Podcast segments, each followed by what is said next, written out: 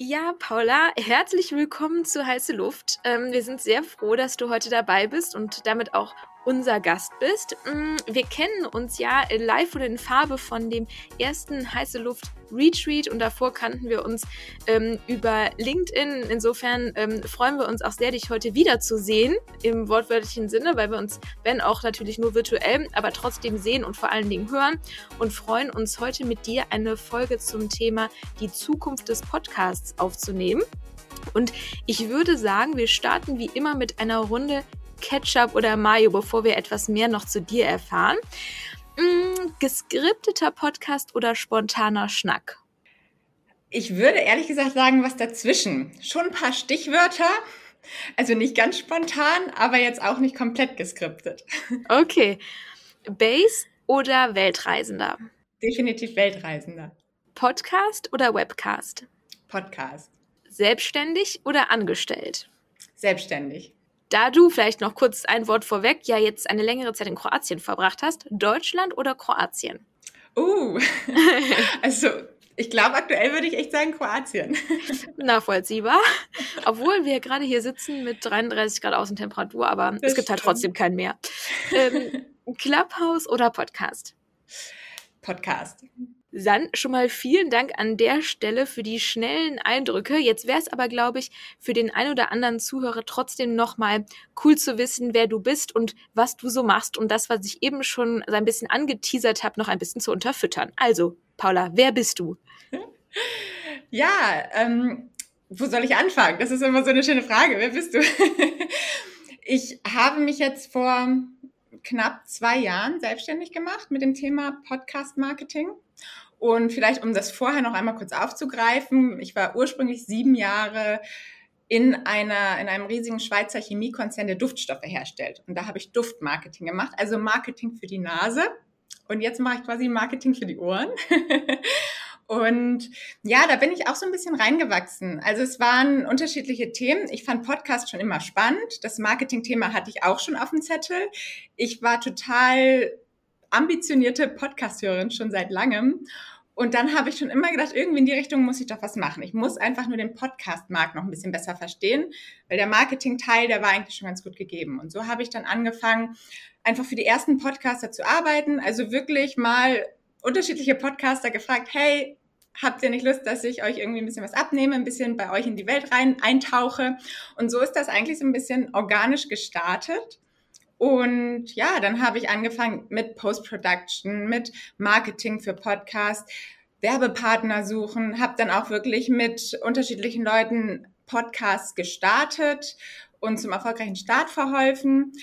Und das hat sich immer irgendwie weiter so entwickelt. Also ich wusste auch immer nie genau, ich will irgendwie weiterkommen und wusste immer nicht so genau, habe immer das nächste halbe Jahr geplant. Und irgendwann habe ich dann auch meine ganzen Produktionskunden abgegeben, also die, wo ich die ganze Post-Production gemacht habe und dann wieder ähm, von vorne angefangen quasi mit einmal einem Online-Kurs und zweitens auch vor allem der Podcast-Werbung, also wo ich Brands und Podcaster quasi zusammenführe. Und das ist jetzt bis heute auch noch eigentlich mein Hauptbereich, ja.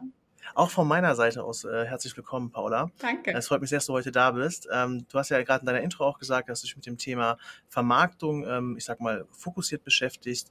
Was mich so ein bisschen interessiert ist, wie weit sind wir da eigentlich? Ne? Also oft ist es so, zumindest ist das unser Eindruck, dass in vielen Podcasts es manchmal so ein bisschen amateurhaft wirkt oder halt selten nativ, ich sag mal, ähm, das Placement im Podcast stattfindet. Gib uns doch gerne mal so deine, deine Sicht auf das Thema. Was denkst du, wie weit sind wir da? Und ähm, das würde mich sehr interessieren, wie da also deine Sicht ist. Das, das finde ich spannend mit dem, mit dem Begriff amateurhaft. Also würdet ihr sagen, amateurhaft, gerade wenn es nicht nativ gesprochen ist? Versteht ihr das quasi mehr unter amateurhaft oder? Sowohl als auch. Ja, würde ich auch sagen. Ähm, ich finde zum Beispiel auch häufig die Kombination von Werbetreibendem und Podcast-Thema komisch. Also, ähm, Niklas, wir haben uns noch letztens, glaube ich, drüber unterhalten für, auf mich wirkt Podcast-Marketing manchmal wie Facebook-Marketing 2015 oder so, ähm, weil es ja eigentlich zwei Sachen zusammenbringt, die nicht zusammen, also häufig nicht zusammengehören, sage ich jetzt mal. Ne? Also da gibt's einen Podcast, der hat jetzt ja nichts mit Versicherungen zu tun und auch nichts mit Schokokugeln und auch nichts mit, ähm, ich weiß nicht, wer da noch sonst noch ein üblicher Verdächtiger ist, äh, irgendeinem Telekommunikationsvertrag. Ähm, und trotzdem wird vorher aber die genau diese Marke beworben oder das Produkt. Und das ist für mich immer echt so ein bisschen, also was, was soll das bringen, denke ich mir immer. Ne? Also schließen da wirklich viele drüber ab. Ja, also ich würde sagen, es ist auf jeden Fall noch echt der wilde Westen, was, also ich glaube nicht mal nur in Deutschland, ich glaube auch in Amerika ist da noch ziemlich viel los, obwohl die ja immer noch mal echt ein paar Jahre voraus sind. Nichtsdestotrotz ist gerade einfach so viel, was irgendwie auf den Markt strömt, was irgendwie was mit Podcast machen möchte, irgendwelche Agenturen, Einzelunternehmer, alles Mögliche, wo ich natürlich auch mit dazu zähle. Und deshalb wird einfach sehr viel ausprobiert gerade. Selbst Spotify macht ja auch noch teilweise Beta-Versionen und Tests mit ihren ähm, Dynamic Ads und ja, dieses Thema Dynamic Ads. Ich bin da auch, also es hat auf jeden Fall Vorteile, aber das ist zum Beispiel ein Thema, das muss noch weiterentwickelt werden weil ich glaube, da sind wir nämlich auch bei diesem Thema amateurhaft, obwohl man erstmal denkt, okay, das ist ja total fortgeschritten, aber was da amateurhaft ist, dass es oft dann eben ohne Plan reingeschnitten wird. Also es gibt ja wirklich, man kann vorher dann in der Audiospur so Marken hinterlegen, dass es nicht wirklich im Satz reingeschnitten wird, aber trotzdem fehlt natürlich der Zusammenhang, dieser Übergang und es ist schon eher wie so ein nerviger Werbeeinspieler. Vielleicht könntest du noch mal für die Leute, die noch nicht so tief im Podcast Advertising Game äh, drin sind wie du, noch mal kurz erklären, welche unterschiedlichen Möglichkeiten es da denn eigentlich gibt und was zum Beispiel auch Dynamic Ads sind. Ja, ja, guter Punkt. ähm, ja, also das Klassische und was ja auch viele Studien sagen, ist einfach die Host-Rate-Ad, was bedeutet, dass der Podcaster einfach in seinen eigenen Worten über eine Werbung spricht. Also wirklich was schon in Richtung Influencer-Marketing eigentlich geht. Und dazu gibt es dann natürlich noch die ganz normalen ja, vorproduzierten Werbung, wo jetzt vielleicht einfach eine Brand den klassischen Radio-Werbeslogan nimmt oder Spot nimmt und den dann einfach in die, in die, Pod in die Podcasts reinsetzt. Und dann genau der Unterschied zwischen Dynamic und ja, Baked In sagt man eigentlich, weil Baked In bedeutet einfach, dass es wirklich in die Folge beim Schneiden eingebaut wird und dann ist es drin. Was Vor- und Nachteile hat, weil der Vorteil ist, es ist drin, es bleibt drin. Und beim Podcast ist es ja ganz oft so, dass Leute auf den Podcast kommen und sich dann von vorne nochmal alle Folgen anhören. Es ist ja nicht so, okay, der Podcast, die Folge kam vor zwei Wochen raus, jetzt ist sie durch und keiner hört sie mehr. Man geht dann manchmal nochmal ein halbes Jahr später drauf und es sind nochmal irgendwie tausend neue Hörer draufgekommen. Also das ist wirklich der Vorteil, dass man einmal zahlt und nicht wie im Radio einmal zahlt, einmal gehört und weg, sondern einmal zahlt und es kann immer wieder neu gehört werden. Der Nachteil kann gleichzeitig, also das kann genauso der Nachteil sein, weil es vielleicht aktuelle Informationen sind. Vielleicht wird ein Event beworben oder so. Und dann ist es natürlich alles nicht mehr so aktuell und dann kann es auch Nachteile haben, weil Dynamic Ads funktionieren quasi so, dass in dem Moment, wo die Folge runtergeladen wird, also man nennt es ja Download, es ist ja irgendwie mal nicht so ein richtiger Download oder Stream, das ist ja quasi mehr oder weniger das Gleiche. Und dann wird das quasi in dem Moment erst die Werbung eingefügt. Und dementsprechend können natürlich die Plätze mehrmals vergeben werden. Und es können auch noch in alte Folgen, wenn zum Beispiel noch gar keine Werbung war, können immer noch, wenn da jemand diese Folge nochmal hört, auch nochmal Werbung eingefügt werden. Also man hat einfach mehr Platz, würde ich mal sagen, bei Dynamic Ads. Und man kann halt wirklich sagen, okay, wir stoppen sie jetzt und dann ist sie nirgendwo mehr zu hören, weil das Event ist jetzt durch zum Beispiel. Nochmal zu den ähm, Baked-in-Ads. Ähm, da ist es natürlich so, ähm, dass es wahrscheinlich nativer möglich ist. Ne? Also das, was ja auch bei Podcast, glaube ich, so ein bisschen die Herausforderung ist, ist es jetzt eine klassische Werbeunterbrechung, sage ich mal, 30 Sekunden, wo etwas eingesprochen wird, was vielleicht so ein bisschen aus dem Zusammenhang ähm, gerissen ist. Und bei Baked In hätte man wahrscheinlich bessere Möglichkeiten, es auch nativ in den Content oder zum Thema der Folge zu, zu packen. Oder wie ist da so deine, deine Einschätzung? Ja, voll. Also das finde ich nämlich auch. Ich habe jetzt nämlich gerade wieder eine, eine Podcast-Kampagne gemacht mit einem Podcast und die haben das super schön hergeleitet und sind da so ganz langsam eingestiegen. Das sind, das sind zwei Jungs gewesen, die dann das so langsam anfangen, drüber zu diskutieren. Und dann wird so zu einer Werbung, natürlich auch mit dem offiziellen Trainer und so. Und das fehlt wirklich bei den Dynamic Ads. Also manchmal ist es vielleicht auch gar nicht notwendig, aber ich glaube, genau das ist da, wo wir bei diesem Amateurhaften sind, dass es manchmal so randommäßig da drin sitzt und keiner weiß oder genau. Und dann noch das, das nächste Thema, Steffi, was du gerade meintest, ist diese Thematik. dass man da auch extrem drauf achten muss. Aber da stelle ich im Moment auch sehr häufig fest, dass Marken einfach sagen, ich will einfach viel Reichweite jetzt, ich will das mal ausprobieren und deshalb will ich mir hier direkt einen richtig schönen großen Podcast raussuchen. Und selbst wenn man dann sagt, passt thematisch vielleicht und von der Zielgruppe jetzt gar nicht so gut, da gäbe es lieber den, der hat, ist vielleicht eine Nische, aber hat dementsprechend viel weniger Hörer, dann ist das meistens trotzdem für viele immer noch nicht so spannend, weil einfach die Reichweite vergleichsweise klein ist und dann nimmt man meistens mehr die Streuverluste in Kauf. Und dadurch kommen dann, glaube ich, oft diese komischen Paarungen zustande. Aber das kennen wir auch aus dem klassischen Influencer-Marketing. Ne? Ich finde, da gibt es sehr viele Parallelen. Ja, stimmt. Ähm, Finde ich einen nochmal guten Punkt, weil du es auch gerade ähm, angesprochen hast, das ganze Thema, wie stark ist denn überhaupt dann die Conversion in so einem Fall oder kann sie überhaupt sein? Und macht es nicht manchmal vielleicht auch mehr Sinn, auf einen kleineren, aber nischigeren Podcast zu gehen, der dafür eine Treff, also eine höhere Treffsicherheit ein Stück weit auch hat? Mhm. Was glaubst du denn, ist in Sachen Podcast ein guter CPO? Ich finde, das ist ehrlich gesagt eine sehr schwierige Frage, weil wenn man das quasi als Hauptziel hat, dass man sagt, okay, wir wollen verkaufen und wollen genau messen, wie viel wir jetzt verkaufen. Natürlich, am Ende macht man Marketing, um auch wieder irgendwie den Return on Invest einzubekommen. Aber ich glaube, wenn das das Hauptziel ist, dann ist Podcast-Werbung vermutlich nicht die beste Wahl. Weil Podcast-Werbung in erster Linie immer am besten funktioniert, was das Branding angeht, einfach die Brand Awareness ähm, aufzubauen, sich zu positionieren, einfach im Kopf der Leute zu sein grundsätzlich. Und dann, wenn sie irgendwann mal vielleicht das Produkt gerade brauchen, den Bedarf haben, dass man dann im Kopf ist und wirklich dann präsent ist. Und dafür funktioniert es sehr gut. Es gibt natürlich Ausnahmen und es hängt natürlich extrem vom Produkt ab wenn man gerade eher niedrigpreisige Produkte nimmt, können wir jetzt einfach ja mal ein Beispiel nennen. Blinkist zum Beispiel, die sind sehr sehr erfolgreich mit ihren Abverkäufen, so wie ich das bis jetzt mitbekommen habe. Das ist natürlich jetzt auch kein großer Kostenaufwand, wo man schnell mal sagt, okay, jetzt kriege ich ja auch noch irgendwie 20 Prozent, kostet mich fünf Euro, klar kann ich ja dann mal abschließen. Aber sobald es dann wirklich auch ein bisschen teurere Produkte sind oder vielleicht auch ein bisschen erklärungsbedürftigere Produkte, die super gut funktionieren für Brand Awareness im Podcast. Aber ich würde jetzt davon abraten, wirklich zu sagen, diesen CPO sollte man erwarten. Also da. Das ähm, kann ich gut nachvollziehen. Ich glaube auch, dass es so eine Mischung irgendwo ist aus der reinen Reichweitengenerierung, ne? Vielleicht sogar irgendwie genau dieses Stück dazwischen, ne? So, ob man das jetzt Consideration nennt oder nicht, aber dieses, Besetzen von etwas, ne? dass man danach weiß, die Marke steht für XYZ. Ich glaube, dafür eignet sich einfach auch Podcast-Marketing sehr gut. Aber was meinst du, wo genau im Funnel fühlt sich das Podcast-Marketing zu Hause? Ich würde auch eher wirklich top of Funnel sagen. Also, dass man sagt, es ist wirklich erstmal um die Leute zu erreichen und überhaupt erstmal zu sagen, hey, es gibt uns, wir sind da und was können wir denn überhaupt machen? Also wirklich die, die Awareness zu schaffen. Und dann gerade, also je nachdem, man kann ja auch, sag ich mal, seinen eigenen Firmenpodcast starten und dann geht es vielleicht schon mal einen Schritt tiefer, wo man dann wirklich dieses Vertrauen aufbaut und so eine kleine Beziehung zu seinen Kunden versucht aufzubauen.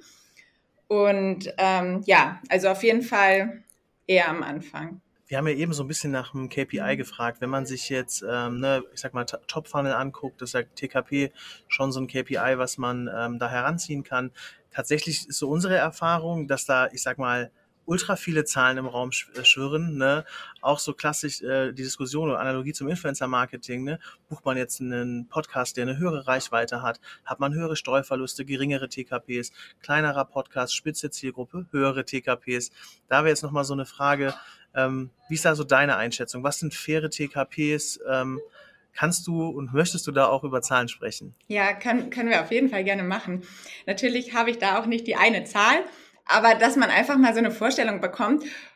Und das ist, glaube ich, auch manchmal so die Herausforderung, weil man kann es auch da wieder zum Beispiel nicht mit Social Media vergleichen, mit den TKPs. Und wenn Brands noch gar keine Erfahrung haben mit Podcast und Podcast-Werbung, dann fallen sie manchmal vom Stuhl, wenn man die TKPs hört ich würde sagen, so eher die größeren Podcasts, Mainstream, Zielgruppen, da kann man auch schon TKPs von 80 bis 100 Euro haben. Aber umso, wie du auch gesagt hast, umso nischiger die Zielgruppe wird, umso wertvoller. Es ist ja nicht immer automatisch nur Nische. Es ist auch nochmal wirklich so, ja, die, die Hochwertigkeit, sage ich mal, der Zielgruppe und wie schwer man sie vielleicht sonst erreicht. Gerade diese ganzen B2B-Zielgruppen, die vielleicht sonst sehr schwer zu erreichen sind, wie HR-Entscheider oder IT-Entscheider, weil man jetzt irgendwie hochwertige B2B-Lösungen anbieten möchte. Da kann auch der TKP mal zwischen 500 und 700 Euro liegen. Ähm, jetzt ist ja Vermarktung, so wie wir es gerade besprochen haben, nur eine Möglichkeit ähm, der Vermarktung. Ähm, womit wir uns auch schon ein bisschen jetzt auseinandergesetzt haben, ist so, wie kann man denn noch als Podcast-Hoster mehr aus dem Podcast herausholen, ne? so Richtung Monetarisierung. Dann gibt's da ja auch durchaus ähm, Patreon und so weiter, das, die eine oder das ein oder andere Tool, was sich da vor allen Dingen, glaube ich, noch in Amerika, aber natürlich auch schon anteilig hier in Deutschland versucht zu etablieren ich persönlich habe immer das ähm, Gefühl, gerade ist es eher ein Versuch, ne, weil es machen zwar schon ein paar, aber ich persönlich kenne jetzt noch nicht so ein Best Case von Patreon oder irgendeinem anderen Tool. Oder hast du da irgendwas, was dir da im Kopf rumschwirrt, wo du denkst, ey, das ist eigentlich genauso sollte man es machen? Mhm. Ich weiß gerade nicht mehr, welcher Podcast das war, weil ich den jetzt auch nie gehört habe. Aber ich hatte letztens nämlich noch so einen Artikel gelesen, dass Patreon jetzt langsam in Deutschland immer größer wird und erfolgreicher wird und ja, natürlich immer noch sehr nischig ist und noch, noch wirklich nicht so bekannt, gerade auch bei den Podcastern, aber es wirklich schon so zwei, drei deutsche Podcasts gab, die gut von ihren Patreon-Einnahmen leben konnten. Ich glaube aber, das ist auch wirklich so noch die Ausnahme. Ich weiß nicht, vielleicht ändert sich das nochmal. Ich würde aber nicht dazu raten, dass man Podcaster wird, weil man sagt, okay, das soll mein Hauptberuf werden, davon möchte ich leben. Das ist, glaube ich, wirklich immer noch sehr schwierig für, außer für vielleicht ein paar Ausnahmen. Klar, Patreon ist eine, eine Lösung und ich glaube auch, dass es noch mehr Aufsehen jetzt bekommt durch dieses Thema Apple Podcast Abo, was da jetzt ja gerade gelauncht wurde vor, vor ein paar Tagen. Und dadurch wird ein, werden die Hörer einfach immer mehr sensibilisiert dafür, okay, Podcasts sind nicht mehr grundsätzlich kostenfrei und dass man sich sehr freuen kann, wenn sie kostenfrei sind. Und wenn man dann vielleicht wirklich diesen Bezug hat zum Podcaster und sagt, hey, wir würden uns total freuen, einfach so über eine Spende, über Patreon und das dann immer wirklich als Call to Action einbaut, dass es dann auch wirklich mehr, glaube ich, fast mehr bringt, wenn die Leute es freiwillig machen, als wenn man da jetzt irgendwie so ein 50-Cent-Abo einbaut und dann immer schauen muss, okay, jetzt muss ich aber auch wirklich abliefern. Ich habe gerade bei LinkedIn nämlich so eine Umfrage laufen, das ist auch ganz spannend. Wofür würdet ihr denn bezahlen? Und da sagen fast die meisten sowieso erstmal gar nicht. Und danach kommt für Bonus-Content. Also nur für Werbefreiheit und so, das, das kommt wirklich, also da ist, es den Leuten nicht wert. Und da muss man dann wirklich schauen, okay, dann muss das wirklich Bonus-Content sein, der auch wirklich irgendwie einem weiterhilft, wofür die Leute bereit sind zu zahlen. Da ist man natürlich auch wieder ganz schön unter Druck. Ne? Ja, und sonst natürlich der klassische Weg wäre auch da Werbung machen, ne? dass man einfach schaut und auch von der Podcaster-Seite, es ist ja das gleiche Thema, da kann man ja auch schauen, okay, was für Produkte, mit welchen Produkten kann ich mich identifizieren, was nutze ich vielleicht schon, was hat mir schon weitergeholfen, was ich super empfehlen kann und vor allem auch, was hilft vielleicht auch meinen Hörern und Hörerinnen weiter. Und wenn man da super Brands hat, die am einfallen, kann man da ja auch einfach mal die Marketingleute anschreiben, sagen, hey, das wäre doch total spannend, wenn wir da irgendwie was zusammen machen könnten das wäre dann die andere Richtung. Finde ich super spannend, dass du das äh, mit den bezahlten Abos angesprochen hast. Steffi mhm. und ich mhm. haben da auch die letzten Wochen wirklich sehr viel zu gesprochen, weil wir natürlich auch uns Gedanken machen, hey, was kann man dort eigentlich anbieten? Und was ich da irgendwie äh, interessant finde oder äh, ich sag mal ähm, spannend finde, spannend finde, ist, wie kommt man dann wirklich zu Bonus-Content, wo Leute für bezahlen wollen? Ne? Und da haben wir auch überlegt, sind das dann vielleicht irgendwelche Tutorials oder sind das irgendwelche, ich sag mal, so, ich sag mal, so edukative Inhalte oder sind es vielleicht auch mal Kurzformen von Podcast-Folgen, ja? Das ist vielleicht nochmal ein Thema kürzer aufbereitet, weil das Thema Zeit jetzt aus, aus unserer Perspektive und wahrscheinlich bei unseren Zuhörern auch irgendwie ein Thema sein könnte, ne? Zu sagen, man macht halt ein Thema, kurzer Wrap-up, zehn Minuten, Deep Dive und dafür zahlst du dann vielleicht irgendwie eine Fee oder so. Ähm, wie ist denn da so deine Einschätzung? Ähm, was glaubst du, was für Inhalte könnte es geben, für die ähm, ja, jemand bezahlen würde? Ja, die, das Schöne ist, ich weiß nicht, ob ihr da auch schon reingeguckt hat, habt, hinten in das Back, Apple Backend, wo man ja wirklich so die Auswahl dann auch bekommt, was man zum Beispiel anbieten kann als Abo. Und da ist zum Beispiel auch sowas drin wie, frühzeitiger Content, also dass du frühzeitig drauf zugreifen kannst oder auch aufs Archiv, dass du dann auch nochmal auf alte Folgen, dass die dann auch irgendwann hinter einer Paywall sind. Das fand ich auch ganz spannend, aber in meiner nicht ganz so repräsentativen Umfrage, die hier gerade läuft, kommt das zum Beispiel gar nicht gut an. Das fand ich auch spannend irgendwie. Kommt natürlich wahrscheinlich auch aufs Thema an. Wenn du jetzt die, immer die aktuellsten Fußballereignisse und Ergebnisse präsentierst, dann ist es wahrscheinlich spannend, dass man da wirklich als erstes drauf zugreifen kann, aber bei anderen Sachen vielleicht jetzt nicht ganz so wichtig. Ja, ich glaube wirklich, Bonus-Content ist so das, das Spannendste. Aber das, was du gerade gesagt hast, mit diesem einfach mal kurz und knackig, kann ich mir auch vorstellen. Ich glaube, das Wichtige ist einfach, dass man wirklich niedrige Preise am Anfang macht, dass da wirklich auch der die Hürde, sage ich mal, nicht so hoch ist, dass die Leute sagen, okay, ich versuche es einfach mal und gucke mir das mal an. Und man kann es ja auch ein bisschen so argumentieren in seinem eigenen Podcast, dass es vielleicht auch à la Patreon, dass man wirklich sagt, ja, und es ist für uns auch eine schöne Unterstützung. Deshalb freuen wir uns auch so, wenn ihr uns einfach unterstützt, ne? Auch wenn es jetzt vielleicht für euch nicht so wichtig ist, dass ihr nochmal die Zusammenfassung habt, aber dass man das vielleicht auch nochmal mit kommuniziert. Ich kann mir vorstellen, dass das dann gut funktioniert. Also besser, als wenn man sagt, so, ihr müsst jetzt zahlen, Punkt. Oder man kann natürlich auch den ganzen Podcast hinter eine Paywall tun, das geht auch. Jetzt haben wir ja sowohl über den eigenen Podcast gesprochen, als auch über ein Placement oder über eine Vermarktung. Wenn jetzt eine Marke auf dich zukommt und sagt, wir wollen was im Bereich Podcasts machen, sagst du dann, ey, ähm, ja, mach doch selbst einen, also hostet doch einen mit Konzept XY oder sagst du, ach, probiert das doch erstmal aus, wie das überhaupt so ist über ein Placement. Hm, das würde ich gar nicht so davon, also es, es, es muss nicht unbedingt der Weg sein, dass man sagt, okay, erstmal gucken über ein Placement, ob es funktioniert. Kann man auch mal so machen, kann auch mal sinnvoll sein. Grundsätzlich ist aber der wichtigere Punkt, was ist denn euer Ziel? Warum wollt ihr in das Thema Podcast? Ich habe manchmal das Gefühl, das ist manchmal so schnell das Ziel. Ja, ist einfach gerade das Trendthema, machen gerade alle. Wir müssen da jetzt mitziehen, damit wir irgendwie nicht so ab vom Schuss sind. Und das ist eher ein schlechtes Ziel, würde ich mal sagen.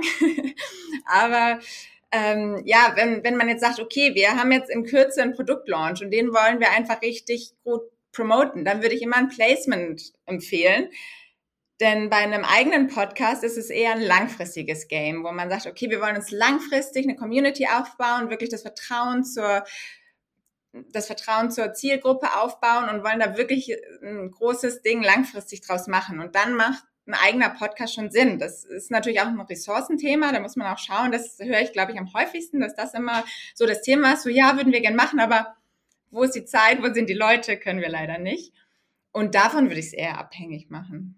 Ja, finde ich super spannend. Ich habe das Thema Podcast ja auch, äh, jetzt mit Steffi und ich äh, hosten wir ja quasi gemeinsam einen Podcast. Dann äh, arbeite ich ja weiterhin noch äh, für die Marke Kongstar, wo wir auch einen eigenen Corporate Podcast haben, wo wir auch echt lange überlegt haben, ne, wie geht man das Thema auch an. Ähm, und ich glaube, ich finde, bin da zu 100 Prozent bei dir. So die Differenzierung, habe ich halt kurzfristig ein Thema, wo ich irgendwie, ich sag mal, Reichweite für aufbauen muss oder einen kurzfristigen Need so, dann glaube ich, würde ich auch immer zu einem Placement gehen. Aber hast du vor, ich sag mal, eine Marke vielleicht langfristig erlebbar zu machen oder hast du langfristig, ähm, findest du das Thema Audio in Summe spannend oder Audio als Teil einer Content-Strategie spannend, glaube ich, würde ich auch immer ähm, ja auf eine, auf eine, ja, auf eine, auf ein eigenes Format gehen. Ähm, da wäre so meine Frage, hast du vielleicht so, so drei, vier Tipps, wenn eine Marke sich entscheidet, ich würde gerne jetzt einen eigenen Podcast machen, so deine Top drei Tipps zum Start etc. pp. Ja, also ich glaube, das Wichtigste, genau, das, was wir gerade schon ein bisschen angesprochen haben, ist einfach, was wollt ihr erreichen und wen wollt ihr erreichen oder was ist das Ziel für die Marke? Wollen wir uns wirklich als Experte positionieren oder wollen wir vielleicht auch einfach ja, diesen Trend mit aufgreifen, das fand ich zum Beispiel auch ganz spannend als Beispiel von äh, BMW. Jetzt fällt mir der Name nicht ein von dem, von dem Fiction-Podcast. Genau, der Podcast von BMW, Hypnopolis. Das ist super spannend. Das ist einfach eine fiktive Geschichte, die in der Zukunft spielt. Wo einfach eine Frau wirklich in der Zukunft lebt und alles natürlich total tech-orientiert. Und ja, das ist eher so eine Art Hörbuch. Und das finde ich eigentlich auch ein super spannende Idee, weil du erreichst schon die Zielgruppe, du erreichst die Tech-interessierten, so zukunftsdenkenden Leute, die sie auch erreichen wollen mit BMW.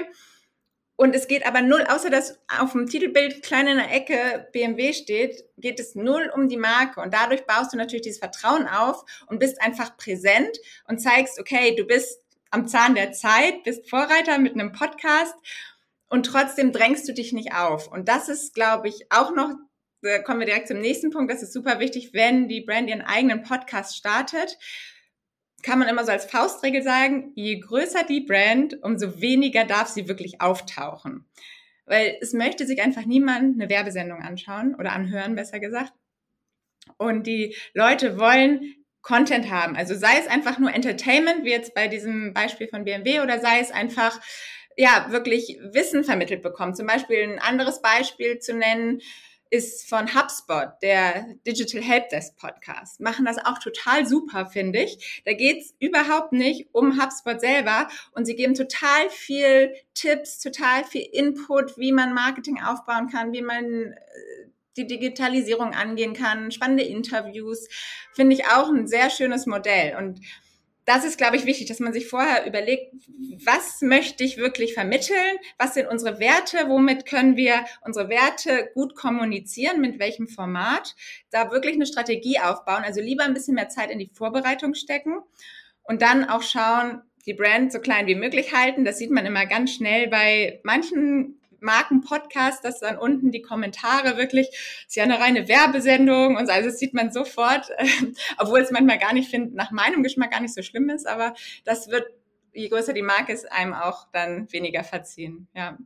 Ja, ich glaube, das ist ein Punkt, ähm, ja, auch darüber haben, glaube ich, Niklas und ich schon Stunden gefühlt debattiert, ähm, um auch so einfach, ja, mal zu sagen, ey, Leute, ähm, ihr erschlagt diejenigen wirklich mit der Werbekeule, ja. Es ist einfach, ihr minimiert dadurch auch total euer Potenzial ähm, und es hilft nicht, von das Logo drauf zu packen. Es ist total mhm. kontraproduktiv. Ja. Aber gut, das ähm, ist, glaube ich, einfach ein schwieriges Thema für viele Marken. Genau, das ist immer so schnell der Klassiker, dass man sagt, okay, wie kann denn das Cover aussehen? Ja, einfach unser Logo drauf, fett. okay. Ja, perfekt. So, so ist perfekt. Man, man hört ja auch ähm, den Podcast immer nur wegen der Marken. Genau. Ja, man kennt's. ähm, wir haben, was wir jetzt noch nicht so tiefgehend besprochen haben, ist so der Punkt Kanäle, wenn man es so ähm, überhaupt nennen mag. Ähm, ich habe jetzt vor wenigen Tagen, ich habe das so bei der W&V gelesen, dass YouTube die top relevanteste oder der top relevanteste Podcast-Kanal ist ich persönlich finde das immer total weird, ne? Weil ich würde mir niemals bei YouTube einen Podcast ähm, anhören. Trotzdem scheint es ja irgendwo eine Berechtigung zu haben. Ähm, hast du da gegensätzliche Erfahrungen gesammelt und sagst, nee, das ist eigentlich total wichtig, ähm, YouTube. Also ich, nicht falsch verstehen, ich würde YouTube immer machen, aber einfach auch aus Gründen der Sichtbarkeit ähm, und weil es halt zu Google und so weiter gehört. Aber ich persönlich würde halt nie darüber einen hören. Wie ist da so deine Einschätzung? Auf welchen Kanälen sollte man auf jeden Fall präsent sein? Ja, vielleicht direkt einmal zu YouTube. Die habe ich auch gesehen, diese Studien, und kann sie auch überhaupt nicht nachvollziehen. Also ich denke auch mal, da muss irgendwas falsch gelaufen sein. Wenn ich also alle Podcasts, bei denen ich bis jetzt die Statistik gesehen habe, da ist YouTube wirklich so ein minimaler Anteil. Deshalb also ich weiß nicht, ich, ich muss auch sagen, ich habe viel mit Business-Podcasts zu tun. Vielleicht ist das bei Entertainment-Podcasts nochmal ganz anders. Das kann natürlich auch sein und das sind natürlich dann die großen Mengen. Aber ich fand es auf jeden Fall auch sehr spannend, diese Zahlen zu sehen. Und grundsätzlich würde ich sagen, auf jeden Fall YouTube, klar, wie du auch sagst, ist eine Suchmaschine. Warum sollte man da nicht zu sehen sein? Und es ist bei den meisten Hostern sind es irgendwie ein, zwei Klicks und dann ist man da automatisch mit drin eigentlich nur mit dem Standbild erstmal, aber man ist zumindest da zu hören, wenn einen da irgendwie jemand hören möchte. Schadet dann quasi nicht. Wenn man jetzt aber sagt, man möchte gerne seinen YouTube-Channel aufbauen, dann würde ich sagen, funktioniert das nicht mit dem, mit dem Podcast. Also erstens, du brauchst da dann wirklich natürlich ein Video und der Content ist auch ganz anders konsumierbar. Wenn du einen Podcast hörst, hast du ja in der Regel viel mehr Zeit, weil du es nebenher machst. Du bist nicht so, ich muss jetzt schnell weiter, weil du irgendwie, weiß nicht, gerade unterwegs bist oder was auch immer man immer macht beim Podcast hören. Und wenn du ein YouTube-Video anschaust, dann sitzt du ja wirklich fest genagelt vor deinem Computer und guckst das an. Und deshalb muss da der Content immer viel zackiger, viel schneller sein. Und das ist ein ganz anderes Format. Und das darf man, glaube ich, nicht unterschätzen, dass man sagt, okay, ich will YouTube auch groß machen, zack, einfach Podcast drauf und los, los geht's. Und ja, zu den anderen Kanälen, klar, es sind natürlich die klassischen Apple Podcasts, Spotify super wichtig. Google Podcasts würde ich auch immer empfehlen, auch wenn man sagt, okay, wer hört denn über Google Podcasts? Es sind noch nicht so viele. Ich kann mir vorstellen, dass es in Zukunft noch wachsen wird. Und das Wichtige ist auch, man taucht ja mittlerweile auch bei Google auf, wenn jemand nach Keywords sucht und Podcast eingibt und du in deiner Folge das passende Keyword dazu hast, kommen ja diese kleinen Kacheln unten auch in der Suche von Google Podcasts, was natürlich auch schon super viel wert ist. Und ich glaube, der nächste logische Schritt wird auch sein von Google, dass sie irgendwann auch eine Audiosuche einstellen werden. Und noch eine kleine Sache bei Google Podcast, die super spannend ist. Im Dashboard kannst du sehen, über welche Search Terms die Leute auf deinen Podcast gekommen sind, was sie eigentlich gesucht haben und dann haben sie auf deinen Podcast geklickt. Finde ich auch super spannend. Deshalb Google Podcast auf jeden Fall ein wichtiges Thema.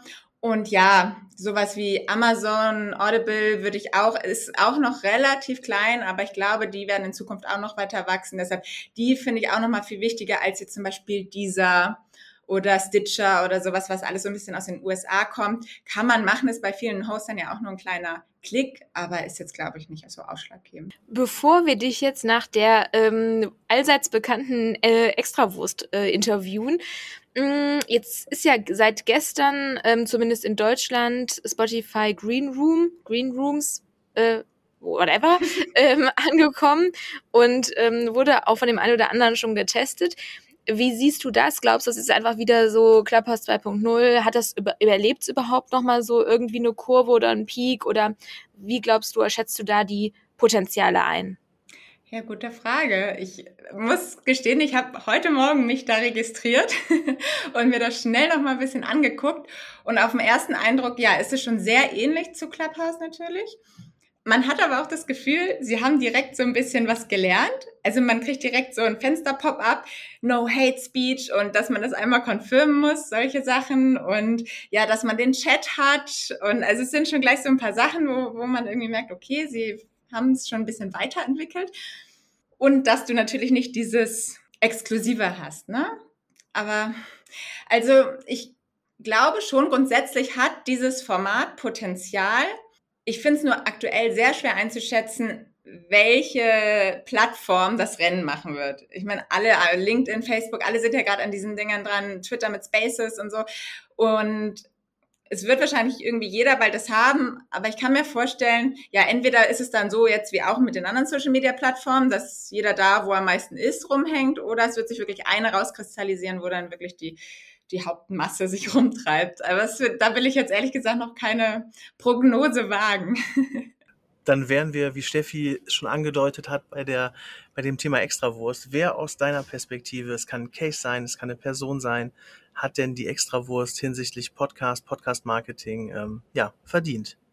Ja, also ich, ich würde jetzt einfach mal so ein bisschen einen Podcast nennen, den ich super gerne höre, wo ich das Format richtig gut finde. Und das ist LinkedIn Informed. Ich weiß nicht, ob ihr von dem schon mal gehört habt. Das ist ein, ein Engländer, Mr. Mark Williams. Mr. LinkedIn nennt er sich immer. Und sein Format ist total gut gemacht, finde ich, so ein bisschen wie so ein Magazin aufgebaut. Das ist wirklich immer, du kriegst da die ganzen Updates, was gibt's Neues bei LinkedIn, dann hat er immer den Post of the Week, dann ja, hat er immer irgendwie so seine spannenden Rubriken, die er dann nach und nach durchgeht. Macht das echt gut. Den gibt's auch schon echt lange. Ich glaube, das ist echt groß. Und ich finde, das ist so ein Format, wo ich schon immer mal gesagt ich warte noch auf, auf einen Kunden, der Lust hat, das mit mir umzusetzen, weil ich äh, in Deutsch, also muss jetzt gar nicht für LinkedIn sein, auch für ein anderes, anderes Thema. Aber ich finde dieses Magazinformat total cool, wie er das aufgebaut hat, ja. Cool, ja, dann weiß ich schon, äh, was ich mir auf jeden Fall heute Abend mal anhören werde, weil das hört sich in der Tat ähm, interessant an. Dann sagen wir ganz, ganz lieben Dank von unserer Seite, ähm, liebe Paula, und vor allen Dingen eine gute Reise nach Berlin. Da machst du dich ja bald hin auf. Und ja, wir freuen uns sehr, wenn die Folge rausgeht. Ähm, es könnte ja passender nicht sein. Und ähm, wünschen dir noch einen wunderschönen Tag. Ich danke euch für die Einladung. Hat sehr Spaß gemacht. Und euch auch noch einen schönen Tag. Tschüss. Tschüss.